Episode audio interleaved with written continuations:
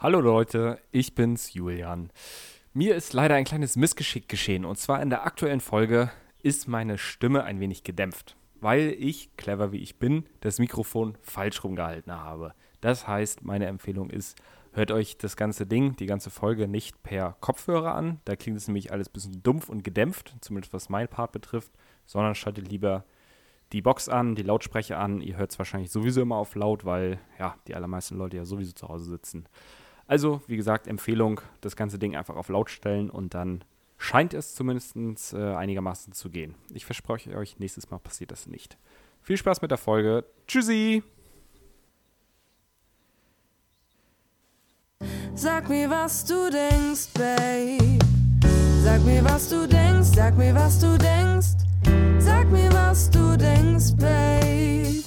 Sag mir, was du denkst, sag mir, was du denkst. Sag mir, was du denkst, Babe. Hallo liebe Leute, was geht ab? Hier sind wieder Julian und Marley in eurem hoffentlich Lieblingspodcast. Sag mir, was du denkst, Babe. Der Podcast mit uns beiden, mit der Marley, mit dem Julian aus direkt straight aus Westberlin. Jeden Sonntag eine neue Folge zum Thema Frauen und Männer. Was sie denken, was sie fühlen und wie sie lieben. Na Marley, was geht ab? Schönen guten Morgen, guten Mittag, guten Abend, je nachdem, wann ihr reinschaltet. Heute ist mal eine Premiere, würde ich sagen. Julian und ich nehmen heute mal tagsüber auf. Sonst nehmen wir eigentlich immer abends auf. Ich glaube, wir haben noch nie tagsüber Stimmt, ja. aufgenommen. Ja. Ja, stimmt, du hast vollkommen recht, jetzt wo du es sagst. Ja, richtig. das ist wirklich eine Premiere. Und was noch eine Premiere ist, dass diese Folge auf jeden Fall gut recherchiert ist und äh, das ein Thema ist, mit dem wir uns jetzt vorher intensiv beschäftigt haben, anstatt äh, ja, nur dumm rumzulabern und unsere Meinung frei aus dem Bauch heraus zu äußern. Ja, richtig. Das spricht schon direkt das Thema an, so ein bisschen. Es wird nämlich wieder ernst. Wenn wir recherchieren, wird's ernst. Ganz Auch schon- genau. Aber ich, ja, sorry.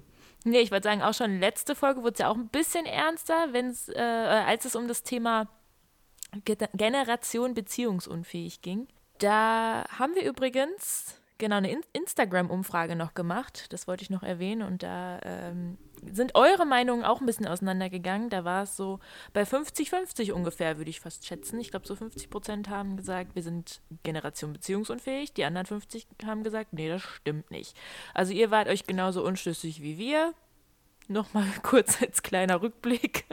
Also sind wir zu keiner Lösung gekommen, was für eine Generation wir jetzt sind.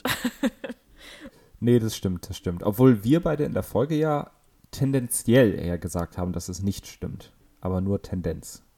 So habe ich das zumindest in Erinnerung behalten, was wir letzte Woche so gesagt haben. Ist ja eigentlich gar nicht lange her, ne? Aber Genau, die wir Zeit haben so ja- fliegt. Wir haben ja gesagt, wir sind eher Generation Bindungsangst. Da haben wir uns drauf geeinigt. Ja, stimmt. Aber diese Woche oder an diesem wunderschönen Sonntag geht es um etwas anderes. Wie gesagt, ein ernstes Thema. Julian und ich wollen über häusliche Gewalt sprechen. Ja, ganz genau. Das ist nämlich ein Thema, da bin ich ähm, oder jetzt vor, vor ungefähr einer Woche drauf gekommen, dass wir das Thema mal aufgreifen müssen, sogar, kann man sogar schon fast sagen, weil es ja ein wichtiges Thema ist und viele Menschen davon betroffen sind. Dazu kommen wir gleich, aber Auslöser war, dass ich ähm, eine Doku gesehen habe im Fernsehen, und zwar, ich glaube, vom WDR oder so. Die heißt nämlich Femzid, wenn Männer töten. Und die geht auch nur eine halbe Stunde. Das ist von mir eine große äh, Cook-Empfehlung auf, auf YouTube, wenn man das so sagen kann. Klingt natürlich jetzt erstmal voll ähm, dramatisch und irgendwie ein bisschen überzogen, aber ja, geht halt unter anderem auch darum, dass äh, Männer ihre Partnerinnen in Beziehungen töten. Ich glaube, du meintest jetzt gerade, bevor wir angefangen haben aufzunehmen, dass jeden dritten Tag eine Frau durch häusliche Gewalt stirbt in Deutschland. Und äh, ja, Tatsächlich, wenn man ja. sich das mal aufs ganze Jahr hochrechnet, ist es äh, ja eine traurige Menge. Und ja, in der Doku geht es auch unter anderem darum, ähm, ja, was, was noch alles häuslich, häusliche Gewalt sein kann, nämlich auch psychisch. Äh, da kommen wir, oder da sage ich auch noch ein bisschen was dazu, die verschiedenen Formen von häuslicher Gewalt. Ja, und da ging es auch ein bisschen darum, um, um Hilfestell, Hilfe, Hilfestellungen und natürlich auch irgendwelche Einzelfälle, wo Opfer äh, berichten und sonstige Dinge. Also äh, ist sehr interessant, die Doku. Ähm, öffnet auch ein bisschen die Augen, so was eigentlich in der Mitte unserer Gesellschaft passiert, weil ähm, das ist nämlich auch wir steigen mal direkt ein. Äh, das ist nämlich auch typisch für häusliche Gewalt. Man sollte ja denken, dass es eher in den niedrigen Bildungsschichten Phänomen ist oder irgendwie abhängig vom Wohlstand oder so. Äh, das stimmt auf jeden Fall nicht, weil häusliche Gewalt ist ein Phänomen, das findet äh, in allen Schichten der Gesellschaft statt und ist, ähm, ja, wenn ich jetzt so aus meinem persönlichen Umfeld überlege, dann ist es auch ein Thema mitten in der Gesellschaft, weil ich habe auch mal ein bisschen rumgefragt. Also das ist ja ein Thema. Jeder kennt irgendwen, der schon mal Opfer von häuslicher Gewalt geworden ist, so. Oder ja, wie siehst, wie siehst du das? Kennst du da Personen, die auch schon da Opfer von geworden sind oder hast du da mal was gehört? Ja, auf jeden Fall. Also ich finde auch, das ist, um da nochmal einzusteigen, viele denken ja, ach, häusliche Gewalt passiert nur in anderen Kulturen, was totaler Quatsch ist. Also, weißt, weißt du, welche, weißt du, was ich meine? Welche Annahme ich gerade so ja. vertrete? Weil viele denken ja. ja, ja, das passiert nur in den östlichen Kulturen oder mit äh, anderen Religionen, da ist es ja so, dass die Frauen unterdrückt werden. Das ist totaler Quatsch.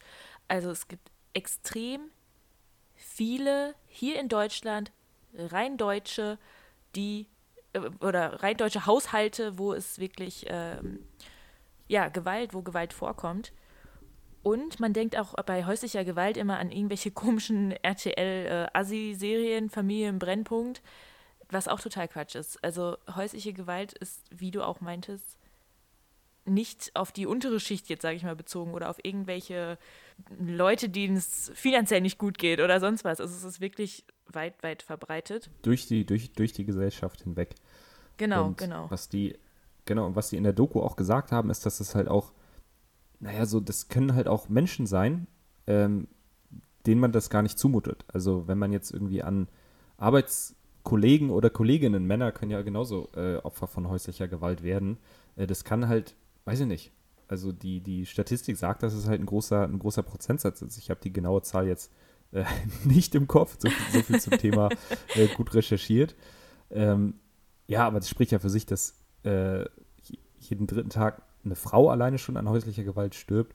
Ich glaube, das waren auch irgendwas mit, mit 30.000 Fällen pro Jahr oder noch mehr. Also das ist ein riesen Prozentsatz und das kann halt auch, können halt auch irgendwie Leute, das könnten meine, mein, das könnte eine von meinen Arbeitskolleginnen sein oder eine von den Leuten, mit denen ich zusammenarbeite, die jetzt vielleicht nicht direkt einen äh, Tisch weiter sitzen bei mir im Büro, im übertragenen Sinne. In Corona ist natürlich Homeoffice angesagt bei mir. ja, stimmt. Aber es können halt auch Leute, also ja, man kennt, man kennt ja einfach viele Menschen so.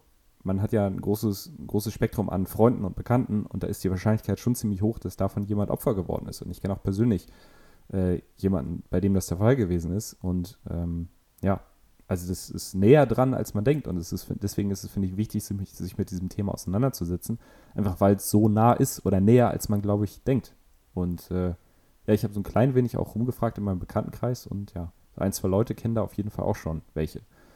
Eine Freundin genau. von, mir, von, mir, meinte, dass äh, die Hälfte ihrer Freundinnen ähm, ja, da selber schon Opfer geworden sind. Also die Hälfte von den Freundinnen von ihr. Und das ist, glaube ich, echt. Überleg mal, das ist krass. echt richtig, richtig viel.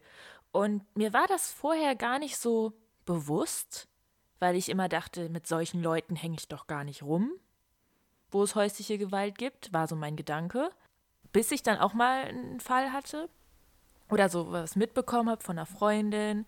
Und letztes Jahr ähm, gab es dann diese Studie, die ich, oder die du gerade schon angeschnitten hast, dass ja eben jeden dritten, jeder dritte Tag ein Mord stattfindet innerhalb des, der, der eigenen vier des Wände, so nenne ich das, des eigenen, mhm. genau, des eigenen Hauses.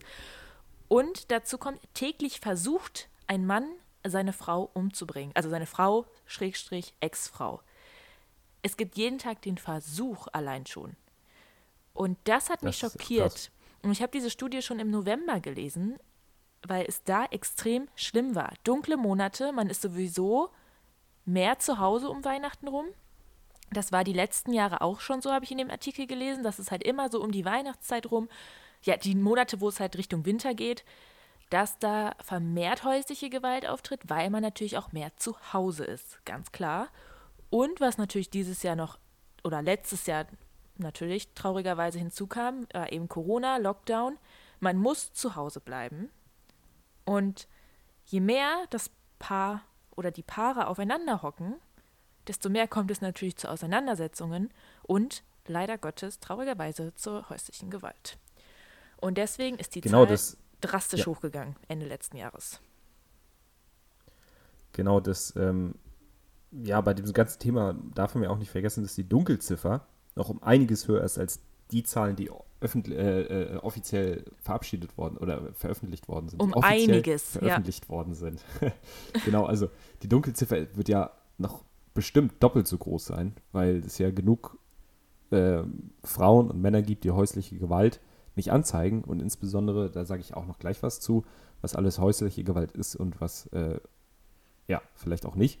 Ähm, das beinhaltet nämlich auch, auch psychische Gewalt und psychische Gewalt kannst du ja einfach nicht anzeigen, kannst ja nicht zur Anzeige bringen. Ja, Korrekt, also die ja. Dunkelziffer wird um einiges höher sein und das ist, glaube ich, ein Thema, das, ja, über das man einfach mal reden muss. Und ich dachte, äh, das wäre ja unser, unser Podcast hier, vor allen Dingen, wenn es auch ein bisschen um Männer und Frauen gibt, geht, weil da sind nämlich auch gewisse Unterschiede, ähm, ist es ein ganz guter Rahmen, um mal über dieses Thema zu sprechen. Und ich finde es auch mal gut, dass wir ja auch mal ein ernstes Thema haben. Und äh, ja, der eine Ja, oder die andere auf jeden Fall. auch noch was äh, mitnehmen kann, vielleicht für sich selber. Finde ich nämlich auch. Weil, Und gerade, Entschuldigung, trockenen Hals. nicht, nicht schlimm. Da nicht bleibt schlimm. mir hier schon die Luft uns weg. heute ständig. ja, Mir bleibt bei dem Thema die Luft weg. Nein, jetzt wieder ernsthaft. Äh, ich finde gut, dass wir auch, weil wir ja immer sagen, wir stehen repräsentativ für die Frauen und für die Männer in unserem Podcast, was ich bei diesem Thema extrem wichtig finde, weil ich kann jetzt auch mal aus der Sicht der Frauen ein bisschen berichten. Also vorab, ich habe noch keine häusliche Gewalt erlebt, worüber ich natürlich froh bin, aber ich kann mich in Frauen gut hineinversetzen, wie sie sich fühlen und wie eine Frau tickt in dem Moment, wenn sie häusliche Gewalt vielleicht erlebt. Dadurch, dass ich schon mit Bekannten gesprochen habe und ja auch selber weiß, wie das ist als Frau mit einem Mann, sage ich jetzt einfach mal so. Und deswegen finde ich es, glaube ich, wichtig, dass wir mal aus unseren Perspektiven berichten, genau wie du auch aus der Sicht eines Manns berichten kann. Weil da gibt es, glaube ich, auch ja noch das mal werde ich auch machen. Unterschiede, würde ich jetzt behaupten. Ja, ich würde äh, da direkt mal aufgreifen und mal mit dem Thema anfangen, was überhaupt häusliche Gewalt ist. Und Ja, zwar äh, gibt es da grundsätzlich zumindest drei verschiedene Ausprägungen. Es gibt einmal die, natürlich, das erste, woran man denkt, ist ja die physische häusliche Gewalt. Ich glaube, das ist relativ selbsterklärend. Also physische Gewalt ist klar, schlagen, treten, schubsen, schütteln, sonstige Dinge. Dann gibt es auch noch die sexuelle häusliche Gewalt. Das sind sowas, so, so ne- solche Dinge wie irgendwie sexuelle Belästigung, sexuelle Nötigung, aber auch äh, Sachen wie Vergewaltigung. Und ähm, ja, vor allen Dingen, das ist ja ein schweres Thema mit, mit, mit der Vergewaltigung, weil ja, ich glaube, bis in den 70ern oder so war Vergewaltigung in der Ehe in Deutschland nicht strafbar. Krass, Und oder? einer der Politiker, ja, das ist unglaublich, wenn man sich das mal vor Augen führt. Vor allem nicht allzu lange Zeit, so zu der Zeit, als unsere Eltern halt irgendwie auch noch, auch noch sexuell aktiv waren. Sorry, den konnte ich mir gerade nicht verkneifen. Ähm, nee, aber nicht, auch, aber nicht vor Oh, allzu langer. Zeit war Vergewaltigung in der Ehe nicht strafbar in Deutschland. Und das ist so verrückt. Und man darf ja nicht vergessen, dass Deutschland halt auch ein ziemlich konservatives Land ist und Politiker wie, weiß ich nicht, der Hurensohn Horst Seehofer, wenn man das mal, so- wenn ich das mal so drastisch sagen darf, der war eine der Politiker, die sich Wir sind dagegen hier sehr gestellt haben, wenn ich unparteiisch, das nicht, Leute. ja. Äh, Ja, also wenn ich mich recht entsinne, dann hat er, war er auch dagegen, das strafbar zu machen. Von wegen, man dürfte es hier nicht unter Generalverdacht stellen und keine Ahnung, was er da gesagt hat. Aber ja, das ist auf jeden Fall ein krasses Thema, finde ich. Ähm, naja, back, back to the topic. Äh, was noch, ich habe es schon angedeutet, was noch zu häuslicher Gewalt gehört, ist die psychische Gewalt. Und dazu ähm, gehören Dinge wie ja, eine ständige Kontrolle, dann auch irgendwie Machtausübung und ja, unterbuttern und entwürdigen und ja, solch, solch alle Dinge. Ähm, Beleidigung die, aber auch. Und, Wenn ich da gerade mal ja. einschreiten darf, diese Gewalt finde ich schon fast mit die schlimmste. Weil die macht dich psychisch kaputt. Natürlich, äh, um Gottes Willen, alles andere ist auch sexuell und äh, physisch ist genauso schlimm, aber dieses psychische, dieser psychische, psychische Druck, der oft unterschätzt wird, ist extrem, extrem schlimm. Würde ich jetzt Genau. behaupten. Und ähm, insbesondere, weil das Ganze ja oft in Kombination auftritt. Also sexuelle, psychische und physische Gewalt ist immer häusliche Gewalt ist oft ein Mix daraus. Vor allen Dingen ähm, die Kombination, ich weiß nicht, wie es bei sexueller Gewalt ist, aber psychische Gewalt und physische Gewalt treten oft äh, zusammen auf. Nämlich wenn psychische Gewalt angewandt wird oder wenn die vorhanden ist, dann ist in 80 bis 90 Prozent der Fälle ist da auch nee, psychische Gewalt. Also oftmals das, das Schlagen oder sonstiges geht dann einher mit Beleidigungen oder Erniedrigungen oder sonstigen Dingen. Also das muss man auch bedenken, dass es äh, oft viele Dinge gleichzeitig sind. Allein, weil physische Gewalt ja oft von den Männern dann oder von den Tätern, Täterinnen, nenne ich die jetzt einfach mal, psychisch versucht wird zu ähm, gerechtfertigen. Weißt du, was ich meine? Wenn die wollen ja, ja wenn genau. ich nehme jetzt mal ein Beispiel, damit sich das auch alle vielleicht vorstellen können. Angenommen, es gibt einen Fall, wo der Täter sein Opfer schlägt. In den meisten Fällen sieht der Täter die Schuld gar nicht bei sich selbst, sondern bei dem Opfer und sagt, du hast es nicht anders verdient. Und bei dieser Aussage genau, ist oder gleichzeitig. Du hast mich so lange provoziert. Genau, genau. Und durch diese Aussage ist ja gleichzeitig psychische Gewalt mit drin, weil dadurch versucht der Täter ja sein Opfer zu manipulieren und zu sagen, ähm, das, du bist selber du schuld. Bist selber schuld. Ja. Deswegen, wie du auch meinst, ist eine Kombi. Ja, ja, ganz genau. Und das äh, ist auch ein Thema, das wurde in der Doku auch aufgegriffen. Ähm, wie gesagt, große, große wenn man das so sagen kann, Cook-Empfehlung, äh, Anseh-Empfehlung. Ähm, da ging es auch ein bisschen darum, dass, ich glaube, in Rheinland-Pfalz oder so sind die da besonders gut unterwegs und wenn da ein Fall von häuslicher Gewalt angezeigt wird oder direkt nachdem das passiert ist, sind die da auch immer relativ schnell und sprechen auch mit dem Täter. Und ähm, das hat wohl irgendwie auch zur Folge, dass wenn man schnell mit dem Täter spricht nach der Tat, dass dann die ähm, die Wahrscheinlichkeit, dass er sein Verhalten ändert, wohl größer ist, als wenn man jetzt, ja, wie Strafverfahren halt sind, drei Monate später auf den zukommt und sagt, vor drei Monaten hast du das und das gemacht. Äh, warum hast du es gemacht und möchtest du dich nicht ändern?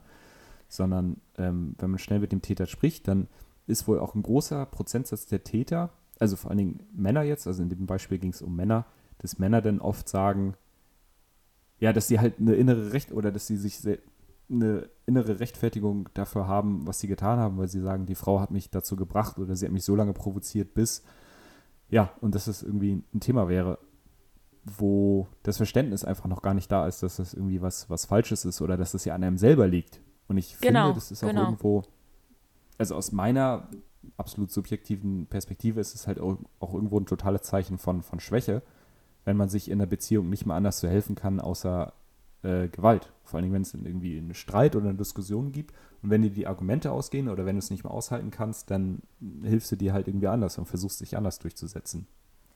Ich und, finde. Ähm, ja. Ich wollte nur sagen, Sag ich finde es total. Sonst rede ich zu viel.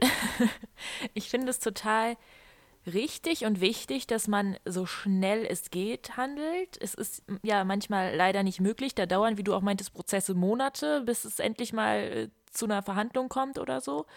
Aber dieses Soforthandeln finde ich wichtig. Und wo ich einen kleinen Kritikpunkt habe, ich habe die Doku nicht gesehen. Also ich habe den am Anfang reingeguckt, aber ich hatte, und ich glaube, dass die wirklich gut ist, aber ich hatte ein bisschen Probleme mit dem Titel. Und zwar. Ja, ich finde den auch ein bisschen reißerisch. Ich finde dieses Warum. Warte, wie war denn genau der Titel, bevor ich jetzt irgendwas Falsches behaupte? Femzid, wenn Männer töten. Wenn Männer töten, genau. Das hat mich irgendwie gestört. Und die erste Frage, ich habe ja den Anfang geguckt, die ersten fünf Minuten habe ich mir angeguckt. Warum machen Männer das, wollte die Reporterin wissen. Und ich denke mir so, ich glaube, das ist der falsche Ansatz. Korrigier mich, Julian, wenn du das anders siehst. Aber ich finde, es ist der falsche Ansatz zu sagen, warum machen Männer das? Wenn wir jetzt überlegen, dass jeder dritte Tag wird eine Frau umgebracht von ihrem Ehemann oder Ex-Ehemann.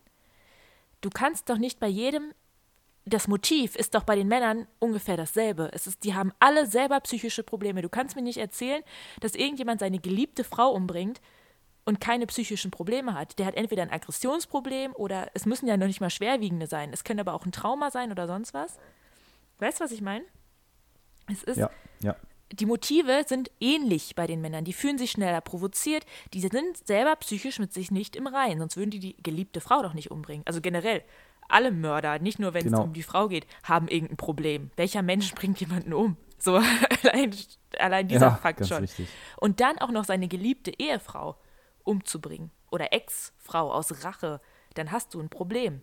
Deswegen finde ich, ist Ja, dieser definitiv. Ansatz so ein bisschen falsch. Ich hätte es schöner gefunden, wie, soll, wie geht es den Frauen? Wie sollten Frauen damit umgehen? Oder um das jetzt ein bisschen zu verallgemeinern, die Opfer. Wie sollten Opfer damit umgehen? Und wie kann man Opfern helfen? Ich finde der Ansatz, warum machen die Täter das, ist so, ja, Täterbezogen wieder.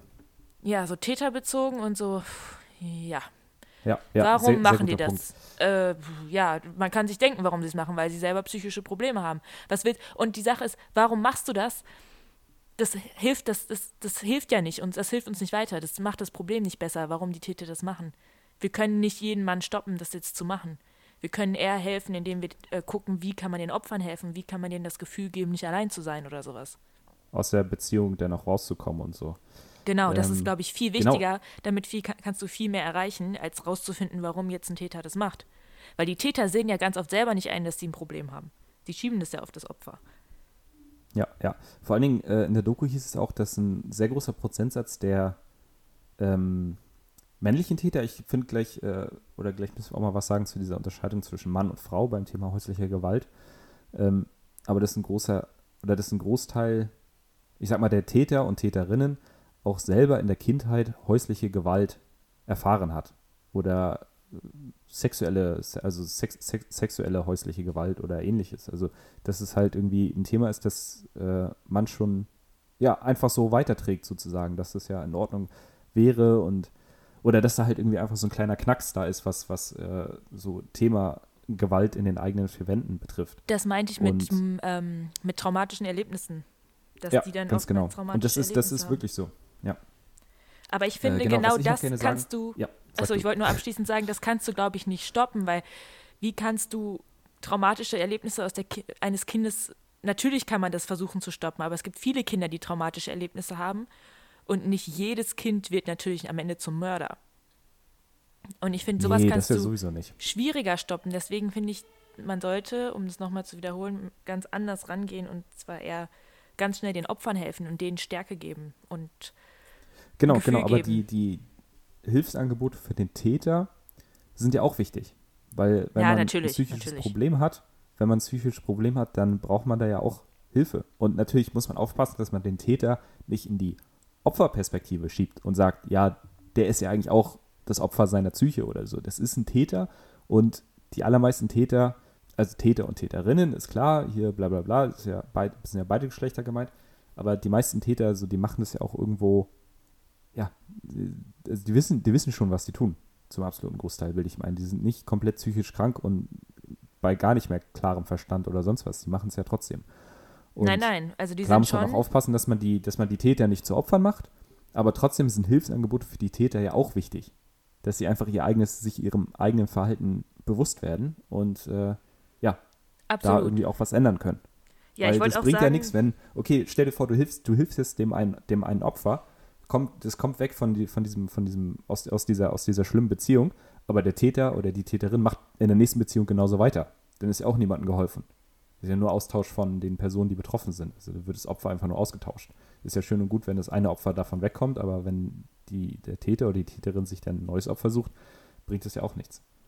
ja, das ist also aber eigentlich Tätern das Problem, werden, Julian. keine Frage. Weil das ist das Problem. Die Täter sehen das ja selber nicht, dass sie ein Täter sind, in vielen Fällen, und sehen ihre psychischen Probleme nicht ein. Und ich will mich auch nochmal, also ich will nochmal klarstellen, natürlich sage ich jetzt nicht, dass die Täter alle total psychisch krank sind und äh, also so extrem psychisch krank. Aber die haben trotzdem alle einen Knack, sonst würden sie es nicht machen. Und das Problem ist oft, das ist ja bei vielen psychischen Krankheiten so, oder Leute, die psychische Krankheiten haben, die sehen das oft selber nicht ein. Oder sehen es einfach selber nicht, dass sie Ja, psychisch krank sind. ja und ist wenn, schwierig. wenn man es ihnen sagt, ist es immer so, äh, nein, und die, die, nehmen, die nehmen das nicht wahr. Das ist das Problem bei so psychisch Kranken, gerade bei so Psychopathen, die Gewalt an ihrer Frau oder im umgekehrten Sinne natürlich Psychopathinnen, die Gewalt an ihrem Mann ausüben. Das noch so nebenbei. Ja, das noch so. Also die Sache, die das halt so schwierig macht, den Tätern irgendwie ja, ja, das ist ja ganz richtig. klar zu machen, weil sie es leider Gottes selber nicht einsehen, dass sie den Fehler gemacht haben. Ja. Ähm, genau, ich, ich wollte auf jeden Fall auch noch was sagen zu der Thematik Männer und Frauen äh, in puncto häuslicher Gewalt. Und natürlich, wenn es um häusliche Gewalt geht, denkt man allen voran auch immer an, an Frauen, die davon Opfer werden, aber natürlich können auch Männer Opfer von häuslicher Gewalt werden.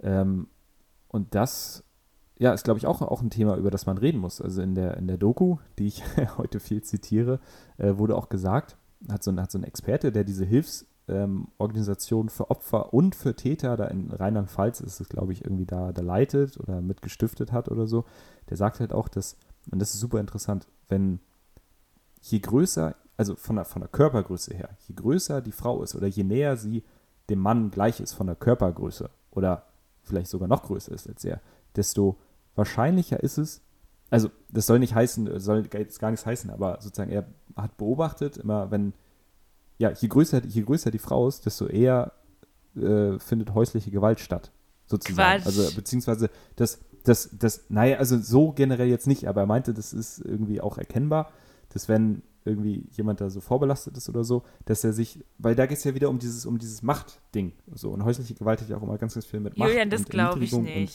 und Machtgefälle zu tun. Er wurde so in dieser Doku gesagt, so dass da halt irgendwie ja eine gewisse Tendenz erkennbar wäre. Ich bin Vielleicht ist es auch nur 1,80 seine groß. subjektive Meinung. Ich bin 1,80 groß. Jetzt müssen alle Männer Angst haben, die mich daten, dass ich häusliche Gewalt anwenden könnte. Nein, nein, was? umgekehrt, umgekehrt, umgekehrt. Dass, dass Männer sozusagen, wenn sie eine Partnerin haben, die viel, viel kleiner ist als sie, dann ist das Machtgefüge ja irgendwo, irgendwo klar. Der Mann ist der Große, der Starke und beschützt seine Frau. Aber wenn der Mann, der irgendwie schon vorbelastet ist bezüglich häuslicher Gewalt oder im Punkto häuslicher Gewalt, eine Frau hat, die vielleicht gleich groß ist wie er oder größer ist, dann wird oftmals halt häusliche Gewalt verwendet, um sozusagen dieses Machtgefüge wiederherzustellen, was diese ach Person halt so, braucht. ach so. So ich dachte jetzt, ich als Frau würde, weil ich größer bin, Nein, eher nein, nein, häusliche das Gewalt. ich Ich dachte, was ist das denn für ein. Ah, okay, verstehe. Verstehe. Das heißt, ich würde als Frau Genau. tendenziell vielleicht eher häusliche Gewalt erleben als jemand, der 1,60 groß ist. Das ist Ja, die laut, Aussage. laut diesem Typen. Ich glaube, ein bisschen subjektiv, aber trotzdem irgendwie eine interessante Sache und macht ja auch irgendwo Sinn, weil, wie gesagt, bei häuslicher Gewalt geht es ja auch viel um Macht. Ähm, worauf ich eigentlich hinaus wollte, ist äh, nochmal der Unterschied zwischen Männern und Frauen bei, bei häuslicher Gewalt. Und zwar natürlich können Männer auch Opfer von, von häuslicher Gewalt werden. Und äh, das ist ja auch ein Thema, wo, ja, das belastet natürlich auch sehr dann die Männlichkeit oder die Ausgeglichenheit in der, in der Beziehung. Ja, aber nichtsdestotrotz ist es ja äh, auch irgendwo erkennbar, dass wenn es um häusliche Gewalt geht, man schon immer öfter über Frauen redet. Nämlich aus gutem Grund, weil Frauen einfach öfter, öfter Opfer von häuslicher Gewalt sind und äh, ja, sie das halt ein bisschen mehr betrifft als die Männer. Und Männer sind ein bisschen, Opfer, äh, bisschen öfter Opfer als, äh, bisschen öfter Täter als Opfer. So rum, sorry. ähm, ja, aber das soll ja, genau, das soll ja nicht heißen, dass Männer das, äh, nicht davon betroffen sind von diesem großen Problem. Ähm, Nee, darf ich kurz eine, einschreiten? eine Sache wollte ich, noch hab sagen, bevor du einschreitest. Ähm, nämlich genau, ich, also ich habe nämlich auch gelesen, das passt gerade so gut zu diesem Satz, was ich, den ich gerade gemacht habe, ähm, dass wenn man für Frauen oder aus der Frauenperspektive öffentliche Gewalt, also Gewalt im öffentlichen Raum durch fremde Personen und Gewalt im, in den eigenen vier Wänden miteinander vergleicht, dann ist äh, im Schnitt zumindest für Frauen das Thema häusliche Gewalt viel gefährlicher als die Gewalt im öffentlichen Raum. Und das ist ja irgendwie gar nicht so, dass das subjektive Empfinden von wahrscheinlich mir und von dir ja wahrscheinlich auch nicht, aber die Wahrscheinlichkeit, Opfer von Gewalt in den eigenen, eigenen vier Wänden zu werden, ist statistisch für Frauen größer als äh, Opfer von Gewalt im öffentlichen Raum zu werden. Und das ist krass. Ja, das sprechen, das sprechen oder das, das sagen ja auch die Statistiken aus, die man so findet. Ich meine, allein, wie gesagt, dass täglich jemand versucht, seine Frau umzubringen, ist größer, als dass ich täglich Angst haben muss, auf die Straße zu gehen und dort irgendwie von jemandem Fremden überfallen werden könnte. Es passiert auch, um Gottes Willen. Aber es ist halt wieder der Punkt, dass wir das nicht so wirklich mitbekommen, weil wir nicht betroffen sind. Also, oder, oder ich jetzt in, in dem Fall, im Fall Frau. Ich habe gerade keinen Partner und auch keinen gewalttätigen Partner. Okay, das schließt sich jetzt gerade auch beides aus. Aber ja, das ist der Punkt. Und wo ich eigentlich nur einschreiten wollte, weil du ja meintest, Männer können auch Opfer häuslicher Gewalt werden. Da habe ich gelesen, jeder fünfte Fall häuslicher Gewalt betrifft einen Mann. Das heißt, wenn es fünf Fälle gibt, ist einer davon immer ein Mann. Das ist auch viel. Und ich kenne auch tatsächlich jemanden, einen Mann, der auch, was mir gerade erst bewusst geworden ist, wenn man das nicht so nennt manchmal, Aber der ist auch irgendwie auf gewisse Art und Weise Opfer von häuslicher Gewalt geworden. Nicht von physischer, aber von psychischer. Also so Psychoterrorgewalt. Ja. Weil es gibt, und das würde ich einfach mal behaupten, da habe ich keine Statistik zu gelesen, aber ich glaube, gerade wenn Männer Opfer häuslicher Gewalt werden, ist es im größten Fall psychisch. Weil Frauen können, glaube ich, ihre Männer sehr gut terrorisieren. Ja, ja. Es gibt doch, man redet ja auch oft von so crazy Ex-Frauen oder so, die dann anfangen mit so Sachen wie Stalking. Ja, genau, obwohl Stalking ja vor allen Dingen auch ein Männer, Männerphänomen ist, ne? Das, äh, zumindest was Stalking jetzt betrifft. Ja, ist ja, es? das ist wirklich so. Ähm, was Stalking betrifft, sind Männer eher die Täter. Aber nichtsdestotrotz ähm, ist es ja, liegt es ja auch ein bisschen auf der Hand, dass Männer tendenziell eher Opfer von psychischer anstatt physischer Gewalt werden. Also da würde ich dir jetzt aus dem ja, Bauch heraus zumindest genau. zustimmen. Habe ich nämlich jetzt auch so gedacht. Und den Fall, den ich kenne, da ist es auch so, dass halt die Frau den Mann extrem psychisch terrorisiert hat.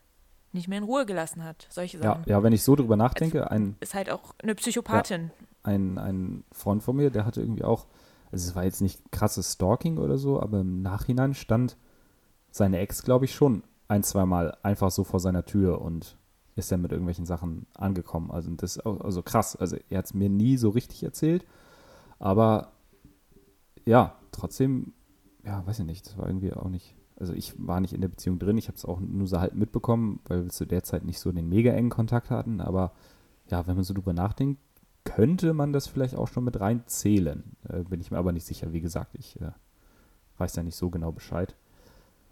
Ja, es ist schon krass. Ja, aber man, ich finde es halt wichtig, dass man mal beide Seiten beleuchtet, weil klar, Frauen sind leider traurigerweise oft Opfer häuslicher Gewalt, aber es gibt eben auch Männer, die Opfer häuslicher Gewalt werden können. Aber jetzt nochmal zurück auf die Frauen zu kommen. Da gibt es ja auch eine sehr hohe Dunkelziffer, wie wir schon ganz am Anfang jetzt der Folge gesagt haben, die man ja gar nicht kennt, leider. Und das ist, glaube ich, das Problem. Und jetzt möchte ich so ein bisschen aus der Sicht der Frauen mal sprechen. Wie gesagt, ich habe noch nie selber häusliche Gewalt erlebt, Gott sei Dank. Aber ich kenne Erfahrungsberichte und ich weiß halt ein bisschen, wie Frauen bei manchen Sachen ticken. Und man fragt sich immer, auch als Freundin oder als Außenstehende, ich, ich sage ja immer, wenn mir ein, Typ eine scheuern würde, ja, das ist No-Go, das geht gar nicht, da würde ich sofort die Beziehung beenden, da bin ich weg. Sag ich jetzt. Ich weiß natürlich nicht, wie es ist, wenn ich in der Beziehung drin bin. Also wenn ich gerade so eine Beziehung habe. Weil es gibt halt immer Punkte, glaube ich, die man so als Außenstehender gar nicht sieht. Also erstmal gibt es ja immer noch eine gewisse Art und Weise von Liebe. Auch wenn man das nicht verstehen kann als Außenstehender. Ich glaube, so, wenn man diese Person ja liebt, wird man der eher verzeihen. Ja, oder? vor allem, wenn die Person dann im Nachhinein immer wieder ankommt und einem versichert, ich liebe dich einfach nur zu sehr und du hast mich auch ein Stück weit dazu getrieben. Das ist ja auch gerade systematisch, dass dann irgendwie dieses Täter-Opfer-Verhältnis irgendwie verschoben wird und dass dann der, der Frau jetzt äh, eingeredet wird, dass sie ja auch selber eine gewisse Schuld hat und ähm, ja, dann wird gesagt, irgendwie, ich mache das auch nie wieder und es war ein Unfall und jedes Mal, jedes Mal sozusagen und dann, ja, ist es halt gar nicht genau, so einfach, glaube genau. ich, dann wirklich zu sagen, okay, ich mache jetzt Schluss. Weil du liebst ja diese Person auch und siehst dann ja auch vielleicht, äh, über was wir ja auch schon geredet haben jetzt heute, ähm, irgendwo den, den Täter auch ein bisschen als Opfer seiner eigenen Psyche, dass er damit selber nicht klarkommt und dass er das ja eigentlich auch gar nicht will und gar nicht anders kann und keine Ahnung. Also ich glaube, sozusagen, ja. ich, ich würde auf jeden Fall Schluss machen, ist leichter gesagt als getan. So, ich würde auch, glaube ich, auch nicht Schluss machen, wenn genau, genau. meine Freundin mich schlagen würde oder so. Ja, man, man sagt das halt, also ich sage das jetzt so als Außenstehender so einfach und würde das dann auch allen Freundinnen raten, die in so einer Situation sind, so trenn dich, trenn dich, aber das ist überhaupt nicht so einfach. Und genau, es ist halt immer noch irgendwie Liebe im Spiel. Dann diese Opferrolle, man denkt so, ich liebe die Person und sie hat doch gesagt, sie ändert sich, sie hat gesagt, sie ändert sich. Man hält sich dann, glaube ich, so an dieses, sie ändert sich fest oder an dieses, ah, er kann doch da gar nichts für, er hat gerade selber Probleme und ich muss ihm helfen. Ich muss ihm helfen. Ich glaube, Frauen haben dann oft dieses Helfersyndrom. Nicht Syndrom. Doch, ich oder heißt es so? Ich kann nicht sagen, wie das heißt. Auf jeden Fall dieses, diesen Helferinstinkt, dass sie gerne ihrem Partner natürlich auch helfen möchten, dass er wieder auf die gerade Bahn kommt und dass er als Frau möchtest du deinem Partner helfen, dass er, dass es ihm psychisch wieder gut geht. Und dann steckst du diesen Klatscher einfach mal weg oder diese Gewalt hat, steckst du dann einfach weg und denkst, er ändert sich und er kann doch nichts dafür für seine Psyche. Was total der falsche Ansatz ist, weil darunter dann steckt, steckt man als Frau ja seine eigenen Bedürfnisse zurück und lässt sich schlagen und lässt sich gewalttätig manipulieren. Ja, ja, aber sich dagegen auflehnen ist auch schwierig. Ja, das ist nämlich Punkt zwei. Ganz viele Frauen handeln auch nicht, weil sie Angst haben. Ganz viele Frauen gehen nicht zur Polizei, weil sie Riesenangst haben, weil sie da Angst haben. Und das ist so ein never-ending Circle, also es ist so eine Spirale. Die haben Angst, wenn sie zur Polizei gehen oder wenn sie es einer Freundin erzählen oder einem Vertrauten, einer vertrauten Person, dass der Partner das rausbekommt und dann noch aggressiver wird. Diese Fälle, davon hört man Ja, genau. wieder. Und auch wenn es darum geht, die Beziehung dann halt wirklich zu ändern. Und stell dir mal vor, du hast, du hast, keine Ahnung, zwei Kinder und hast dir ein gemeinsames Haus mit deinem Partner gekauft und dann lebst du da in so, einem- in so, in so einem terroristischen Verhältnis, um das mal ganz drastisch zu sagen. Da ist der, der Schritt ist ja trotzdem ein riesengroßer, mit den Kindern auszuziehen und hast dir da gemeinsam was auf, aufgebaut. Also die Beziehung dann wirklich zu verlassen, ist ein großer Schritt. Insbesondere, wenn du weißt, was dein Pa- zu, zu was dein Partner alles imstande ist. Und das ist ja auch ganz oft, dass die, die äh, Person, die sich dann aus diesem partnerschaftlichen Verhältnis irgendwie herausgezogen hat und Schluss gemacht hat oder woanders hingezogen ist und so, für die ist der Terror dann oftmals auch nicht vorbei. Das heißt, ich glaube, da ist es halt, ja, wie wir schon gesagt haben, auch nochmal aus, aus dieser Angstperspektive äh, ganz schwierig, da wieder rauszukommen. da ist auch wieder der Punkt, dass psychisch und physisch wieder ineinander übergeht, weil dann kommen nämlich die Drohungen. Wenn du das jemandem erzählst, dann. Ja, weißt du, ja. was ich meine? Also dann stell mal vor, der Mann bedrängt seine Frau, drängt sie in die Ecke, schlägt sie und äh, droht ihr dann noch, macht ihr noch psychischen Druck und sagt, wenn du das jemals jemandem erzählst, das war ein Ausrutscher, wenn du das jemandem erzählst, dann wird es noch schlimmer. Ja, genau. Natürlich hat man dann als Frau Oder halt, Angst. oder halt andersherum, wenn, wenn, also, wenn du dich trennst von mir, dann komme ich nicht klar und bringe mich um. Das ist ja auch irgendwie Oder was ganz, so ein Druck. krasses. Wo man wahrscheinlich als, als Opfer Das gar nicht weiß, wie man darauf reagieren soll. Ja, total, weil du dann denkst, oh nein, dann bin ich nachher dafür verantwortlich, dass er sich umbringt. Und da kommen wieder diese Schuldgefühle durch, die ganz, ganz, ganz, ganz oft bei häuslicher Gewalt im Zentrum stehen. Wirklich, bei, ich habe das, ich hab das auch gelesen in einem Artikel, bei häuslicher Gewalt ist es ganz oft so, dass der Täter oder die Täterin dem Opfer einen riesengroßen Druck und Schuldgefühle zuspricht. Das ist das Problem, warum das so eine Endlosspirale ist, wo das Opfer nach am Ende einfach nicht mehr weiß, was es Ja. machen soll. Ganz genau. Und äh, häusliche Gewalt gliedert sich nämlich in zwei, in zwei Arten auf. Also nicht nur die Unterscheidung sexuelle, physische und psychische, sondern man kann auch häusliche Gewalt unterscheiden in systematische und situative. Und äh, ich glaube, situative spricht für sich, aus dem Affekt heraus, aus dem Streit heraus oder sonst wie.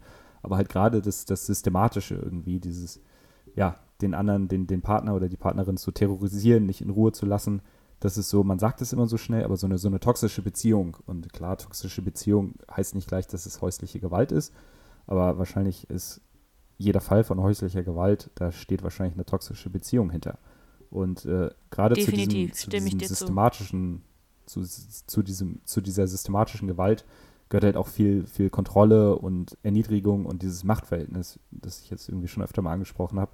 Und gerade da, gerade bei dem Systematischen, sind die Männer einfach viel, viel öfter Täter als Frauen.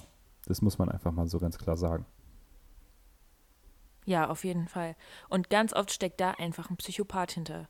Das ist zwar, man denkt so, dieses Wort ist krass und diese Leute gehören in eine Psychiatrie. Nein, ein Psychopath ist einfach ein Mensch, der andere Menschen manipulieren kann. Und das tun die Täter in diesem Fall ganz oft, das Opfer zu manipulieren. Die verpassen ihm ganz oft eine Gehirnwäsche. Dass du das als Opfer gar nicht mehr richtig merkst. Du verharmlost es auch.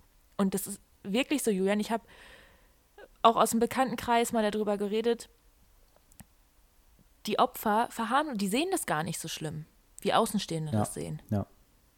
Weil denen das gar nicht bewusst ist, weil der Partner denen das so verklickert, dass das gar nicht so schlimm ist. Stell dich doch nicht so an. Dann kommen so Aussagen wie, stell dich nicht so an.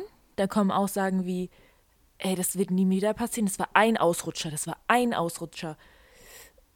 Das war nicht ein Ausrutscher, das war Gewalt, das war eine Gewalttat. Und ganz viele Opfer sehen gar nicht, dass sie gerade Opfer häuslicher Gewalt sind. Sie denken, manche sind so psychisch schon manipuliert, dass sie denken, das ist doch normal in unserer Beziehung, so war das doch schon immer. Ja. Und das fängt an manchmal mit einfach mit psychischer Gewalt, das fängt an mit Beleidigungen, das fängt an mit, wie du auch gerade so schön gesagt hast, toxischen Verhaltensweisen. Mit extremer Eifersucht des Partners zum Beispiel. Das ist ja immer eine ganz Ja, große stimmt, Sache Eifersucht ist häuslicher auch so ein Gewalt, Thema, Diese ja. Eifersucht. Oder mit irgendwelchen Rachegedanken. Damit fängt es an.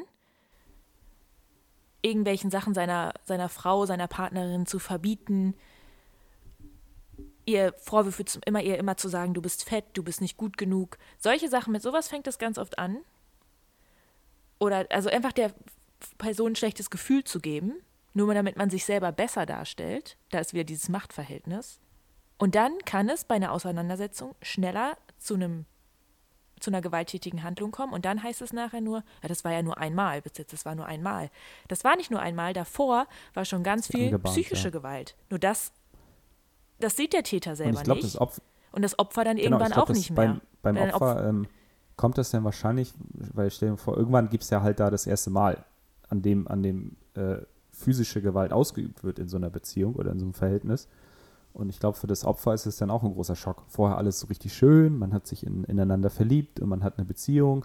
Okay, er ist sehr eifersüchtig und irgendwie auch manchmal bestimmerisch, aber er ist trotzdem ein toller Mann. Irgendwie so, keine Ahnung. Und dann kommt auf einmal so, dann kommt es so ganz anders irgendwie und man kann es dann gar nicht zusammenbringen und denkt sich dann wahrscheinlich als, als Opfer oder vielleicht als Frau auch, ja, so, er ist doch eigentlich trotzdem ein toller Kerl oder irgendwie sowas. Weil man ist ja schon irgendwie einen gewissen Weg zusammen gegangen in dieser Beziehung und hat schon viel Zeit miteinander verbracht. Genau. Und das vorher ist es ja nie passiert und das war jetzt wirklich nur ein einziges Mal. Ja, also ich glaube, das ist gar nicht so einfach. Ja, richtig. Ähm, ja, aber es ist trotzdem ein wichtiges Thema, damit dr- zu drüber reden, weil es ist halt wirklich sehr überraschend, wie viele ähm, Menschen auch in unserem direkten Freundes- und Bekanntenkreis davon betroffen sind. Und nicht von wegen, ja, ich habe da mal eine Story gehört, sondern so, wir kennen Leute, die Opfer geworden sind. Und vielleicht, äh, ja, kann jeder von den Leuten, die uns gerade zuhören, auch mal irgendwie, irgendwie rumfragen, von wegen so, hey, kennst du da eigentlich jemanden? Und wenn man da wirklich mal nachfragt, und ich habe halt wirklich mal nachgefragt, dann ist es eine erschreckend große Zahl von Leuten, die davon betroffen sind oder hier viele Freundinnen von mir sind betroffen oder sonst wie. Also das ist echt krass und das ist auf jeden Fall auch eine Empfehlung von mir, das vielleicht da vielleicht einfach mal nachzufragen und über so ein wichtiges Thema zu sprechen. Weil ich habe die, die Doku auch einem Freund geschickt und der meinte so, hey, okay, ich finde das voll das negative Thema und weiß ich nicht, so ist ja auch gerade Corona-Zeit, da kann ich das verstehen, wenn man sich nicht übelst mit negativen Themen so tiefgründig beschäftigen möchte. Aber er meinte halt auch so sinngemäß von wegen, ja, das betrifft uns ja gar nicht. Und ich meinte halt doch so, das betrifft uns schon. Das ist einfach ein wichtiges Thema, über das Doch, man auch mal reden ja. muss. Und das ganze Thema ist halt näher dran, als man eigentlich denkt. Nämlich extrem nah. Und es kann genauso gut sein, dass du davon betroffen wärst. Also Stell dir mal vor, es hätte auch genauso gut sein, Marley, gut sein können, Marley, dass ich zu dir sage, hey, ich würde mal gerne über das Thema häusliche Gewalt sprechen. Und du hättest zu mir gesagt, hey Julian, ich kann aus eigener Erfahrung sprechen. Das hätte genauso gut sein können. Und dann wäre es mir auf jeden Fall Genau, eiskalt den genau, Rücken das ist überhaupt nicht unwahrscheinlich. Und es wäre nicht unwahrscheinlich gewesen, dass du auch selber davon Opfer geworden, gewesen worden bist. so rum. Ja, Genau, genau, das ist wirklich so. Die Sache ist jetzt nur, oder die Frage ist nur, wie kann man jetzt helfen? Weißt du, was ich Ja. meine? Es ist, glaube ich, am Punkt. Deswegen finde ich es wichtig, dass du diese Dokus Freunden schickst. Oder dass wir jetzt mal aufrufen zu sagen, hört euch doch einfach mal in eurem Freundeskreis um, wer schon mal vielleicht häusliche Gewalt erlebt hat. Weil ganz viele Opfer reden nicht drüber. Verständlicherweise. Natürlich redet, lernt man sich nicht kennen und sagt, du, äh, übrigens, ich habe mal häusliche Gewalt erlebt. Das, das erzählt man nur, wenn man nachgefragt wird.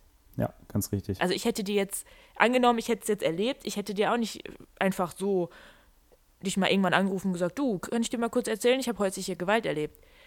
Der erste Schritt ist oft, dass Leute auf einen zukommen und die fragen. Und deswegen ist es, glaube ich, gerade so wichtig, dass ihr, liebe Zuhörerinnen, liebe Zuhörer, auch mal ein bisschen im Freundeskreis rumfragt, wen ihr kennt. Und natürlich umso schöner ist es, wenn ihr denen auch einfach euer offenes Ohr mal anbietet, weil viele fressen das auch in sich hinein. Und das ist auch wieder so ein Punkt, warum es so viele Dunkelziffern gibt, weil viele Opfer nicht drüber reden. Erstens haben ganz viele Opfer Angst, drüber zu reden. Gerade die, die noch mittendrin sind gerade, haben natürlich große Angst, sich Hilfe zu suchen, weil sie immer Angst haben, was ist, wenn mein Partner, meine Partnerin das rausbekommt? Wird dann alles schlimmer? Bekomme ich dann noch mehr Drohungen? Das ist wirklich so, dass die Opfer davor Angst haben, dass es einfach noch schlimmer Ja. werden kann, wenn sie es ja, jemandem steht ja auch die erzählen. ganze Beziehung einfach auf dem Spiel. Ich glaube, was halt, was halt Genau, die Beziehung steht auf dem ist als Spiel. jemand, der das mitbekommt, irgendwie, dass man halt vor allen Dingen zuhört und für die Person dann da ist, weil irgendwie ist es ja auch ein lähmendes Gefühl wahrscheinlich, weil man da nicht genau weiß, wie man damit umgehen muss. Und dann, es passiert ja auch, ja, ich weiß nicht genau, also möchte ich jetzt nicht sagen, dass es nicht täglich passiert in, in einer Beziehung, aber es gibt ja trotzdem dann auch sicherlich schöne Momente wieder und dann, ja, ist es ja ist das Ganze ja irgendwie gar nicht so einfach, da eine Entscheidung zu treffen. Ich glaube, da muss man auch ein bisschen Geduld und Total, Verständnis das ist das mitbringen Problem. für, für das Opfer, weil man jetzt irgendwie aus, aus der Perspektive äh, der Person ist, die das irgendwie mitbekommt, dass jemand aus dem Freundes- oder Bekanntenkreis betroffen ist, muss man auch Verständnis für das Opfer, glaube ich, mitbringen, dass es keine leichte Situation ist, in der man einfach sagen kann, alles klar, äh, ich mache jetzt direkt Schluss. Ihm oder ihr ist jetzt die Hand ausgerutscht und ich finde, das geht gar nicht und ich beende jetzt die Beziehung. Also das darf man, glaube ich, nicht erwarten und da muss man, glaube ich, auch viel Verständnis ähm, mit, mitbringen und auch einfach für die Person da sein und versuchen zu verstehen, was die Person braucht, wie man ihr helfen kann und vielleicht auch aus dem Ganzen dann einen Ausweg ausweisen. Und ich glaube auch, gerade in Deutschland gibt es sicherlich auch sehr viele Hilfsangebote. Es gibt Frauenhäuser, ich glaube, ich, ich glaube, es gibt auch vereinzelt Männerhäuser. Das ist natürlich der letzte Schritt, dass man sich irgendwie so in so eine gesicherte Umgebung begibt, weil der Mann oder die Frau halt hochgefährlich ist und das Leben irgendwie da gefährdet ist. Aber trotzdem gibt es ja irgendwie Beratungsstellen und es gibt ja auch, das habe ich jetzt nicht recherchiert, aber es gibt zu 100 Prozent auch irgendwelche Hotlines, wo man einfach mal quatschen kann mit der, mit, mit, Auf mit, jeden mit Fall.